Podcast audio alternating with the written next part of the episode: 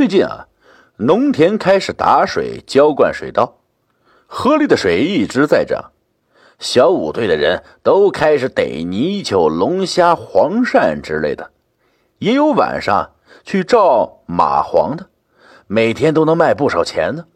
看得我也是眼红不已啊。不过，因为上次和贝贝去下网的事情，我可不敢再去小河沟里了。怎么办呢？不得不说啊，我还是比较聪明的，买了一条大粘网，叫来贝贝和大瑞帮忙。我们站在河的两边，把网插下去，中间，呃，得有点远了，我们就找竹竿子往下按。虽然中间插的不是很牢固，好在呀，两边插的比较紧。再加上最近河里一直在打水，水一直是流动的。我们每天都回去收一次网，每天都不跑空啊。不过抓的东西比较杂，多数都是刀鱼，偶尔的也有黑鱼、龙虾之类的。每天我们三个人去收网，回来总是提着一桶鱼，看着村里的人，嘿，眼红不已。看着他们的眼神，我的自豪感也是油然而生啊。不过。仅仅持续了几天，村里的水稻都灌溉完了，河里的水不流动以后，每天收获就少了很多。没办法，我们就改成三天收一次。死水始终不能和流动的水相比，就算是三天，也不如以往一天抓的多，日子也变得没劲起来。这天晚上，我打了一会儿 CF。话说啊，现在游戏是越来越没劲了，什么人都有，就我这垃圾的技术，还竟然还有人说我开挂，嗯，真是没脑子。战绩都是负数，你妹他妈说我开挂！现在的游戏真是小学生的天下了，郁闷不已的我早早关了电脑就睡了，迷迷糊糊的，不知道为什么我突然就在走夜路。而且是在我下网的地方。说是夜里吧，主要是天很黑，但是我又能看到东西。四周一个人没有，我却很平静，也没有害怕的感觉。突然间，河水翻动，浮上来一个老头，吓得我连连后退，想喊又叫不出来。这老头一身暗青色装束。白白的胡子一大把了，平时啊看到这样的人都得吓死，更别说还是从水里钻出来的。这老头就飘在水边上，对着我就跪下了，一边哭一边哀求啊：“求求你啊，一定要放我一马！我知道我大劫将至，可能躲不过去了，但是啊，还是求求你救救我吧。”否则你也会有性命之灾，求求你了！老头一边不住的磕头，一边哀求我。我哪里知道他是什么目的，也不知道我能怎么救他，吓得我都想跪下来，哎，磕头求他了。你放过我吧，我不知道你是谁。一边想，我转身就往村子里跑，扑通一声。我被身后脚下的石子儿绊倒了，哎呦我去，好疼啊！我一下子叫了出来，好暗，我什么都看不见。一伸手摸到了床，我赶紧把灯打开了。我靠，原来是梦！哎呦，哎呦，我的屁股！我看了看手机，凌晨三点了，刚才原来是我做的噩梦。竟然还从床上掉了下来，可把我摔毁了。不过这梦啊，想想还是挺吓人的，莫名其妙，怎么会有这么奇怪的梦呢？想睡又睡不着了，打开电脑又玩了会儿游戏，又困了，电脑也没关，我就直接往床上一躺，还就睡了。好在呀，这次没有做什么梦。直到早上八点多，贝贝和大瑞来我家找我去收网，我才想起床和他们一起去。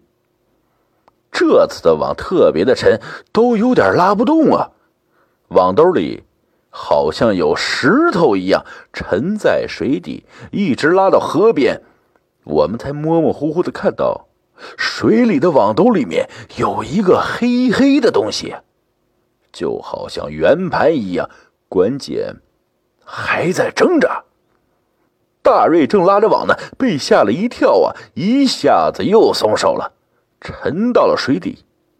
我们赶紧去村里喊人，村里的人都过来看热闹。有了这么多人看着，虽然有事也指望不上他们啊，但是最起码呀，心里有个安慰呀。过来两个劳动力帮忙，我们才把网拉上来。一片惊呼声和议论声，这么大的老鳖呀，估计得有二十多斤呢，都能成精了。哎。没想到咱们这个小河里还能有这么大的老鳖，老人们都说了，这个得放了。看这么大的个子，没成精也差不多。有的人说啊，成精了还能让你抓住，弄到包装卖了啊，估计挺值钱的。他们都在讨论这些事情，而我却呆住了，因为我想到了我昨晚做的梦。那老头穿的衣服和这老鳖的颜色一模一样啊！我把昨晚的梦告诉大家，老年人们更要求我放了他，说不然村里面会跟着遭报应。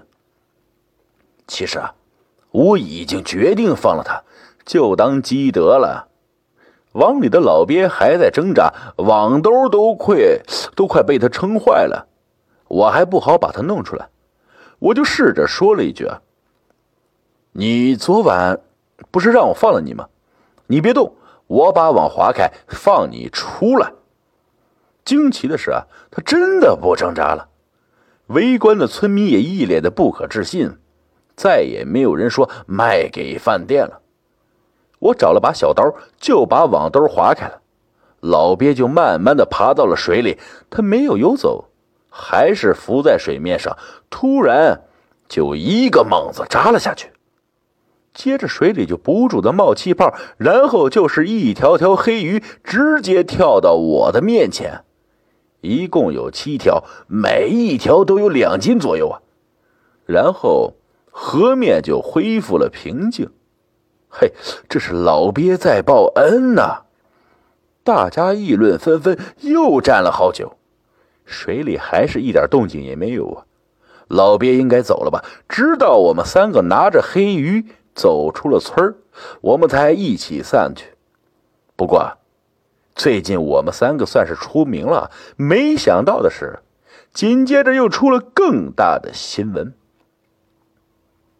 我听到的时候啊，事情已经结束了。事情是这样的。那天我放了老鳖就走了，那个老鳖可能是顺着河往下往下游走啊，游到了包装二分厂那一段的时候，那边刚好有个人在那里电鱼。祸不单行啊，老鳖这边刚被放掉了，那边就被电到了。据说啊，老鳖被电的腹部朝上漂在水面上，一直挣扎，而电鱼的人。怕一松开电，老鳖就跑了，就一直电，活活的把老鳖给电死了。老鳖被卖到了包装某个饭店里面，说是卖了六百块钱。老鳖当天就被炖了汤，喝过汤的人却一个个食物中毒，被送进了医院。饭店不干了，这不得赔死了，就去找那个电鱼的，就是附近人也都认识。不料电鱼的那个人出去电鱼了，还没回来。一直啊，等到两天以后，这才被发现，那个电鱼人的肚子朝上漂在水面上，就像当初的老鳖一样，人啊早就没气儿了。